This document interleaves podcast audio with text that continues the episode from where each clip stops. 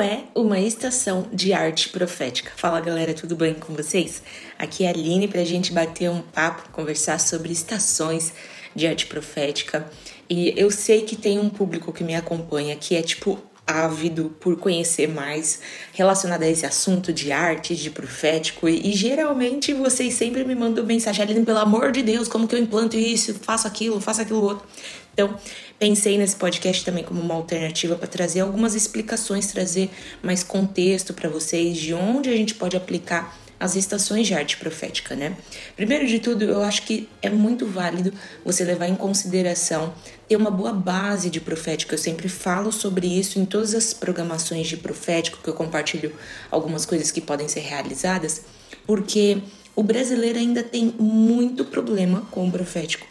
Ele tem muitas dúvidas do profético. Isso faz com que eles venham fluir numa base de performance, buscando a sua identidade, né? Então já fica com aquele receio, né? Eu preciso liberar a palavra, a palavra tem que acontecer.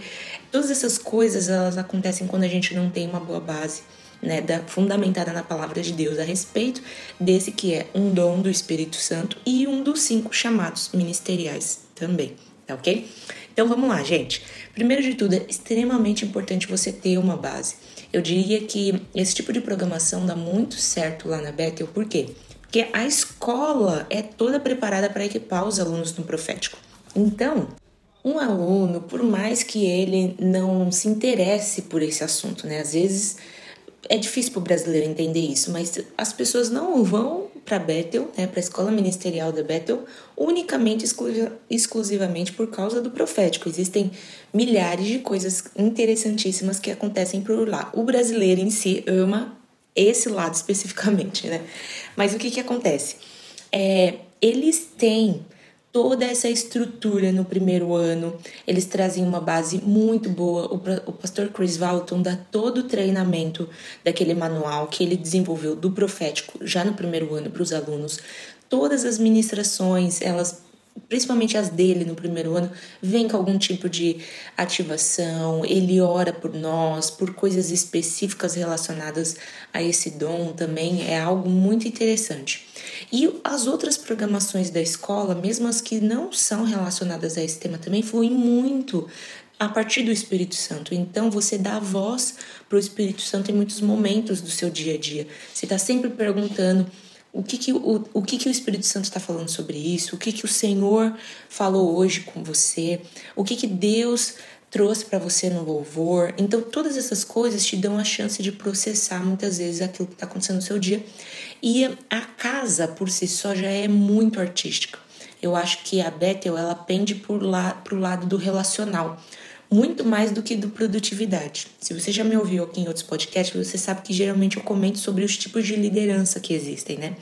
E por tudo que eu tenho acompanhado, muitos materiais, inclusive do John Maxwell, ele aborda isso só que de uma outra perspectiva, né? Ele fala que tem os níveis de liderança, níveis de relacionamento e tal. Muito interessante também, super te encorajo a ler todos os livros do John Maxwell a respeito de liderança, se você exerce algum papel do tipo na sua igreja ou até mesmo em outras áreas, né? O John Maxwell ele não aborda é, especificamente liderança ministerial, ele aborda todos os tipos de liderança. Então, isso é muito válido, inclusive, para o âmbito empresarial. Tá ok. Então a Bethel geralmente ela vai pender mais para o lado relacional. De tudo que eu analisei no meu tempo de intercâmbio, eu pude perceber que eles são extremamente relacionais em tudo aquilo que eles desenvolvem. A escola tem esse filtro muito forte, eu acredito que seja também um reflexo das lideranças daquela casa, né? O Bill Johnson, ele é extremamente também relacional.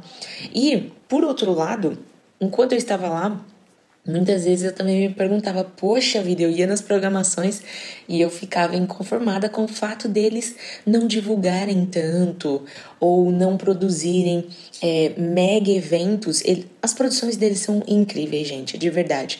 Mas eu digo no quesito de organização mesmo. O potencial que eles têm é, é tipo assim, é tremendo, sabe? Então, todas as vezes que eu ia nas conferências, eu queria um mega telão, uma mega produção. E todas as conferências que eu fui deles foi incrível em todos os sentidos. mas reconheço que eu estava comparando ali um pouquinho com a Hilson, que tem um filtro para excelência nessa, nessa área muito, assim, fenomenal. Só que esse não é o forte da casa. E eles realmente não precisam ir por esse caminho, porque a força deles realmente é a relacional.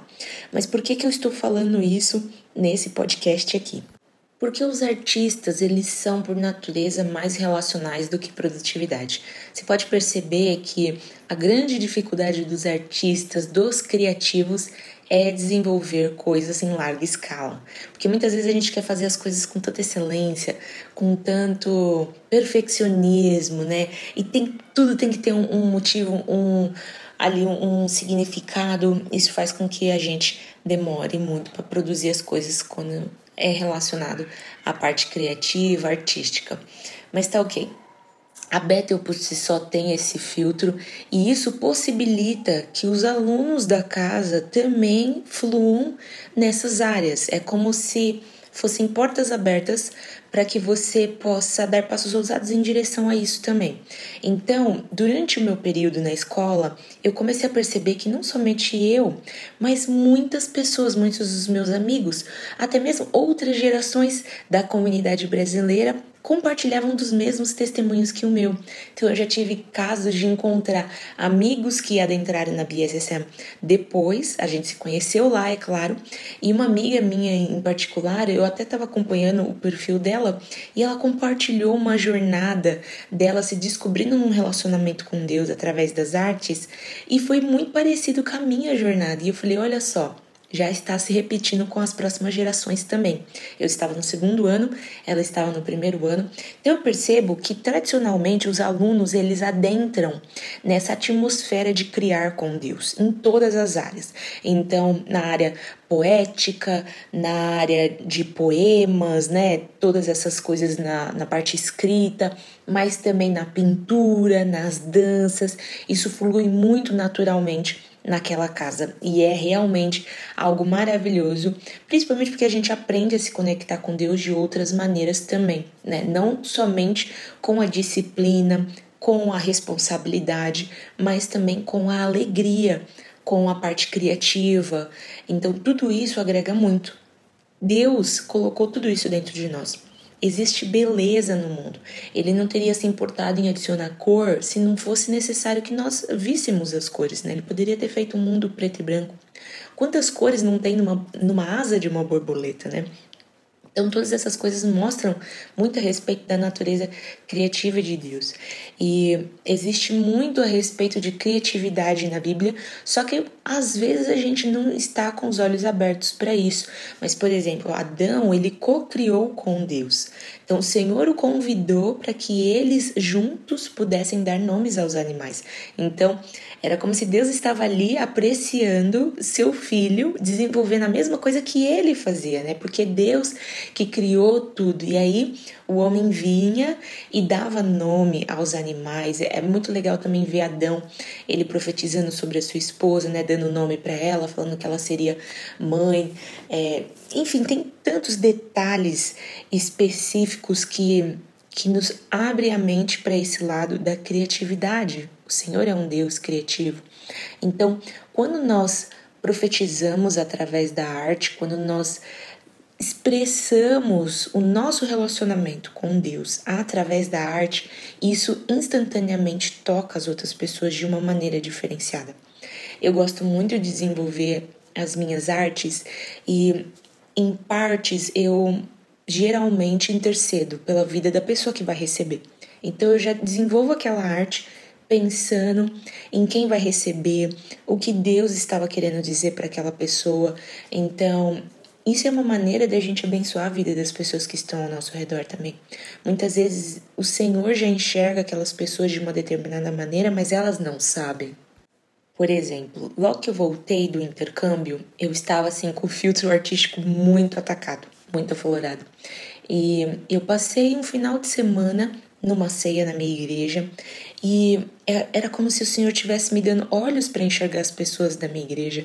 E naquele dia algo me tocou muito que foi a excelência do diaconato na nossa comunidade, na nossa casa. E eram pessoas que eu não estava acostumada a ver no diaconato, era como se tivesse surgido uma nova geração do diaconato, e eu já vou explicar o motivo pelo qual isso aconteceu.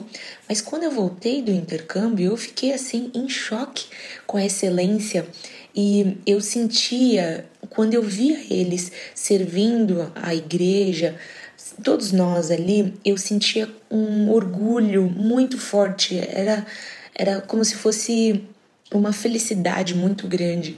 E eu comecei a pintar colunas. Eu fiz aquelas colunas é, monumentais, só que não. o objetivo era fazer a coluna monumental grega, sabe, muito bonita. E aí eu tentei o máximo que eu pude com a minha arte de aquarela, né? Ali os detalhes, foi difícil pra caramba, mas eu desenhei essas colunas e eu escrevi coluna e atrás eu escrevi uma palavra profética e eu distribuí para alguns casais do diaconato na minha igreja. E passou-se um tempo eu fui descobrir que o diaconato tradicional da nossa comunidade, ele estava ainda com os reflexos da pandemia, né? Muitos estavam já se protegendo em casa, então eles não saíam, não iam até a igreja, mas a gente começou a transmitir o culto online para que parte da nossa comunidade também conseguisse assistir, principalmente quando os cultos ali é, não podiam funcionar e tal. Então, realmente, aquele diaconato era uma nova geração que estava surgindo dentro daquele ministério e o Senhor realmente estava vendo-os como coluna. Eu lembro que um, um final de semana, meu pastor sênior na igreja, ele falou que o diaconato era a coluna da igreja. Eu falei, olha que interessante, pintei isso. então, muitas vezes, essa já é a maneira que o Senhor vê né, as pessoas. O Senhor já, já os fez para aquilo, né? Já colocou as habilidades necessárias neles para aquilo. E aquela geração surgiu por um tempo como aquele, onde havia necessidade de outras pessoas estarem desempenhando o papel que muitas gerações passadas já haviam sustentado. Então foi muito bonito isso também, foi uma experiência muito legal.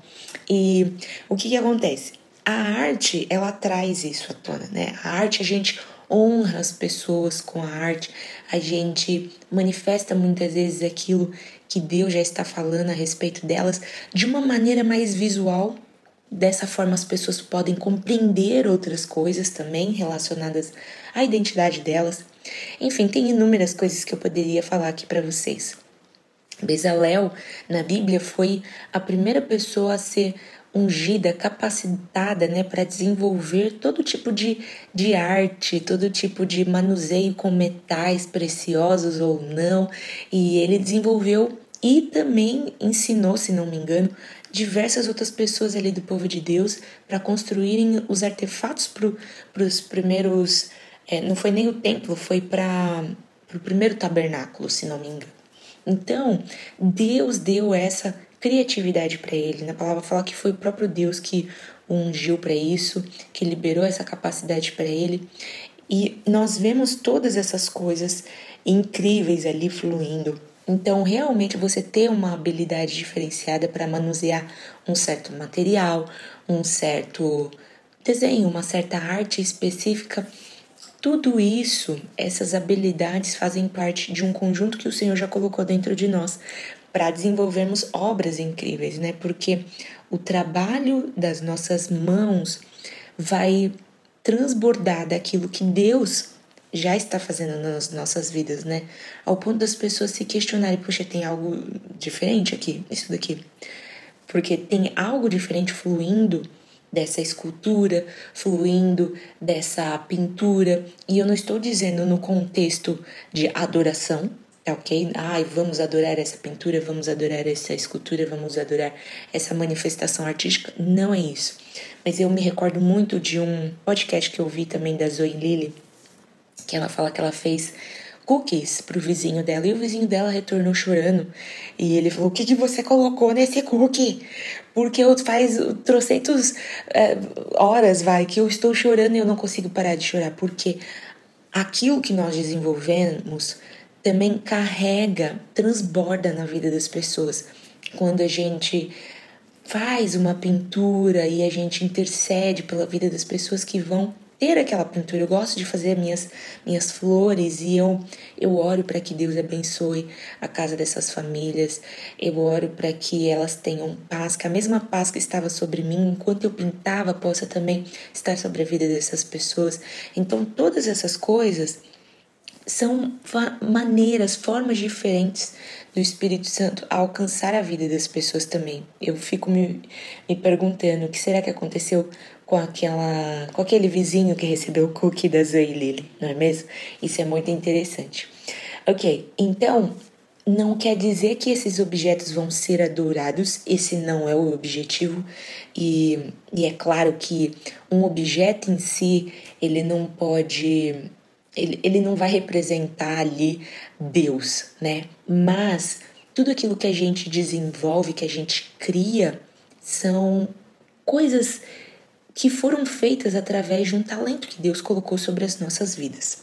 Né? Então eu acredito que as pessoas recebem daquilo que está transbordando na nossa vida. Né? Então quando a gente cria uma flor, quando a gente cria uma música, quando a gente cria um poema, as pessoas podem ser agraciadas com certas coisas que nós colocamos ali, que nós escrevemos ali. Enfim, é sobre isso. Ok, então para a gente ir direto ao ponto depois de 16 minutos falando sobre a estação de arte profética, uma estação nada mais é do que um local específico, específico separado para que nós possamos desenvolver artes e interceder pela vida das pessoas também. Existem inúmeras possibilidades de estações de arte profética. Então, por exemplo, eu já participei de algumas onde você simplesmente chegava, era uma mesa, e as pessoas perguntavam para o Espírito Santo que tinha que pintar para você num cartão, escrever para você num cartão. Algumas outras era, eram inúmeras pinturas ou fotografias também recortadas e disponíveis na mesa, onde você escolhia uma daquelas pinturas e as pessoas oravam por você, elas intercediam por você também, especificamente relacionado com aquela pintura. É, às vezes era uma pintura, vai, vou dar um exemplo para vocês, de textos, né, várias coisas escritas, e aí você já poderia liberar diversas palavras proféticas se o Espírito Santo te levasse nessa direção, né? de algo relacionado à escritura, mas às vezes poderia ser simplesmente a foto de um óculos, e aí você já poderia liberar uma palavra profética é, sobre visão, algo, algo relacionado à visão. Tudo isso são possibilidades. O mais interessante é que o Espírito Santo ele te leva para um caminho específico. Muitas vezes foge do óbvio. Ele vai te lembrar de alguma coisa específica que vai te vir à memória e aí, muitas vezes é o Espírito Santo trabalhando para que você libere uma palavra profética específica para aquele contexto. Então, tudo pode é, trazer essa realidade, né? Então, seja através das pinturas, seja através das fotografias, mas eu também já vi é, cartas, né? Que as pessoas escreviam cartas, é, alguns textos. Eu me recordo vagamente dessas mas já teve outras que eu vi que o pessoal fazia desenhos, né, no braço, nas mãos, até chamava de tatu profética, né, para quebrar um pouco de religiosidade. Mas eram experiências muito marcantes assim. Existem diversos tipos de é, estações de arte profética. Tudo que for relacionado à arte, você pode adicionar o profético. O Espírito Santo ele trabalha, né, é um dos nove dons é o dom de profecia, então você pode trabalhar junto com as artes. Então eu já fui em algumas estações que tinham todas essas que eu falei para vocês, mas também tinha uma de fotografia que você ia para um local específico, era um campo muito bonito perto de um lago e eles tiravam uma foto sua e no decorrer do ano da escola eles encaminhavam no seu e-mail essa foto com uma palavra profética, achei muito legal também. Mas tinha um outro cantinho ali no meio do gramado também, nessa dessas estações proféticas. Eu estava num acampamento, tá, gente? Só para vocês terem uma ideia. Onde você simplesmente sentava numa cadeira, numa poltrona, e o Ministério de Dança vinha e dançava com as bandeiras, aquelas flags assim ao seu redor também, e oravam por você, profetizavam sobre a sua vida tinham muitas, muitas estações de arte profética e foi realmente muito edificante para mim trabalhar na grande maioria dessas estações. Eu já fiz a de pintura, a de tatu profética também. É, tinha uma outra que era de objetos, né? Tinha uma mesa com vários objetos. E aí as pessoas vinham escolher um objeto específico e você também poderia orar e perguntar para o Espírito Santo por que, que aquela pessoa escolheu aquele objeto e tal.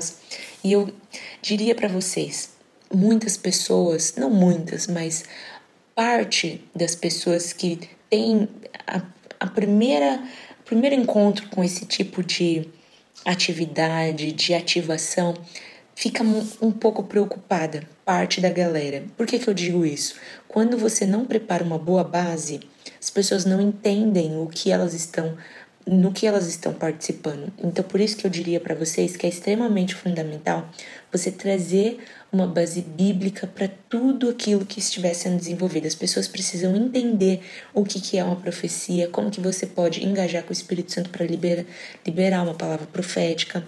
Quantas vezes a gente não vê atos proféticos, né? A gente vê ali, por exemplo, o apóstolo, o apóstolo não, o profeta Ágabo, ele pega ali alguns objetos para mostrar para Paulo como que ele seria preso e tal. Só que Paulo, também tendo o Espírito Santo, ele julga aquela palavra e ele acredita que ainda assim, sabendo de tudo aquilo, era para ele ir até aquele local. Então tem inúmeras coisas que a gente pode levar em consideração. Porque tudo que nós criamos traz, que nem eu já falei para vocês, revela traços da natureza de Deus quando somos filhos de Deus. E, por exemplo, Davi, Davi criava poemas lindíssimos que viraram salmos, viraram canções que hoje em dia são cantadas nas nossas igrejas. Olha de que maneira a arte transbordou na vida dele. Mas não somente isso. Olha só que interessante que eu já falei para vocês Adão, quando ele profetizou sobre Eva, quando ele deu nome aos animais, ele trazia ali também é, um senso, uma identidade para aqueles animais, para as pessoas. Então, olha só como a humanidade carrega diversos traços da criatividade de Deus, né, relacionados ao profético também. Quantas vezes a gente não vê na palavra de Deus o costume que existia, principalmente ali no Velho Testamento, tem muito disso, no Novo também, na palavra toda. As pessoas dando nomes com significados para as pessoas, né? Para os bebês, para as crianças, e fulano teve um filho, seu filho nasceu e foi chamado tal porque a mãe passou por isso na gravidez, na gestação. Tudo tem um porquê, revela uma identidade, revela ali uma identidade. O próprio tabernáculo em si do Velho Testamento, ele tem inúmeras, inúmeras, tipo assim, detalhes específicos em cima de detalhes a respeito dos tecidos que foram usados, das cores que foram usadas, dos metais, dos objetos que foram adicionados, criados ali por Bezalel, pela sua equipe, tudo tinha um significado. Existem até estudos que mostram como que aquele tabernáculo revelava Cristo, o Salvador que estava por vir. Então, tudo ali tinha um significado. Por que, que no Santo dos Santos tinha aqueles objetos? Por que, que antes do Santo dos Santos tinha aquele aqueles outros objetos, né? A, a sala tinha uma, uma disposição específica, um formato específico, objetos específicos. Tudo ali tinha um significado, tudo ali era algo profético. Era a arte do tabernáculo sendo manifesta, sendo manifesta, né, na, naquilo que Deus representa no Salvador, o que o Salvador representa pra gente. Então, todas essas representações artísticas que a gente vai ver, elas transbordaram, né, de seres humanos. Quando nós estamos ali plenamente, né, junto com o nosso Pai, a gente cria junto com Ele. E por isso que eu digo o quanto que é importante você trazer essa base, trazer estudos que mostram a criatividade na palavra, que mostram o profético. Porque quando as pessoas forem profetizar através da arte, isso vai ser algo natural para elas, porque elas acompanharam a história de Bezalel, elas acompanharam as histórias de Davi, de Adão, elas têm essa base para elas entenderem, compreenderem o que elas estão fazendo. A palavra de Deus, ela não pode ser o nosso teto, ela tem que ser a nossa base, ela tem que ser o fundamento, tem que ser a rocha pela qual nossa casa vai ser construída. Por que, que eu digo que tem que ser a base? Porque se a palavra de Deus for o nosso teto, então nós não vamos usar baterias nas igrejas, como muitos anos era proibido. Nós não iremos adicionar guitarras ou outros instrumentos, nós não vamos colocar, né, sei lá, é, batuques, nós não vamos adicionar é, bandeiras, não sei. Qualquer expressão diferente daquilo que já tinha na palavra de Deus, nós não vamos adicionar. E é interessante levar em consideração que naquela época não existiam essas coisas. Você não vê ali na, na igreja primitiva falar-se sobre o ministério de dança. Não existiam essas coisas, ministério de teatro, sabe? Por quê? Porque não existiam. Então, como que a gente tem ministério, é, ministérios dentro da nossa igreja hoje em dia, sendo que não existia naquela época? Então, não vamos fazer, porque não, não tinha isso na palavra de Deus. A gente sempre precisa analisar os frutos. Quais são os frutos que essas coisas têm trazido nas nossas comunidades? Eu não sei vocês, mas eu amo a bateria. Eu amo a bateria nos nossos cultos, nos nossos louvores, o som da guitarra, eu amo isso e eu acho que todo instrumento pode ser usado para louvor e adoração ao Senhor. Então, a gente precisa trazer, que nem eu estou falando para vocês, a palavra de Deus para ser a base, porque dessa maneira as pessoas vão adentrar a profetizar, a criar com Deus de uma forma saudável, sem ter, é, como que eu diria, dúvidas a respeito disso. Tá, isso é muito importante. E às vezes você fala, poxa, Lino, por que, que você está tocando nesse assunto? Porque eu já vi já comunidades sofrerem porque não havia sido estabelecida uma boa base.